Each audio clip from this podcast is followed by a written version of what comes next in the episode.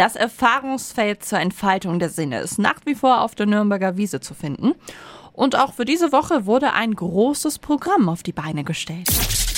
365 Dinge, die Sie in Franken erleben müssen. Wer diese Woche am Ferienprogramm teilnimmt, bekommt es mit Pappröhren, Aluminium, Kupfer oder Messingstreifen zu tun.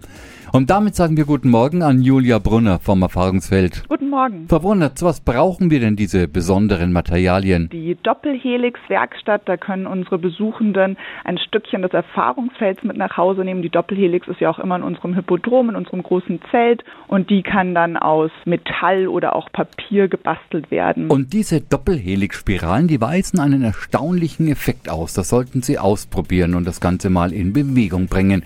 Das können Sie täglich bis kommenden Sonntag noch erkunden auf dem Erfahrungsfeld der Sinne.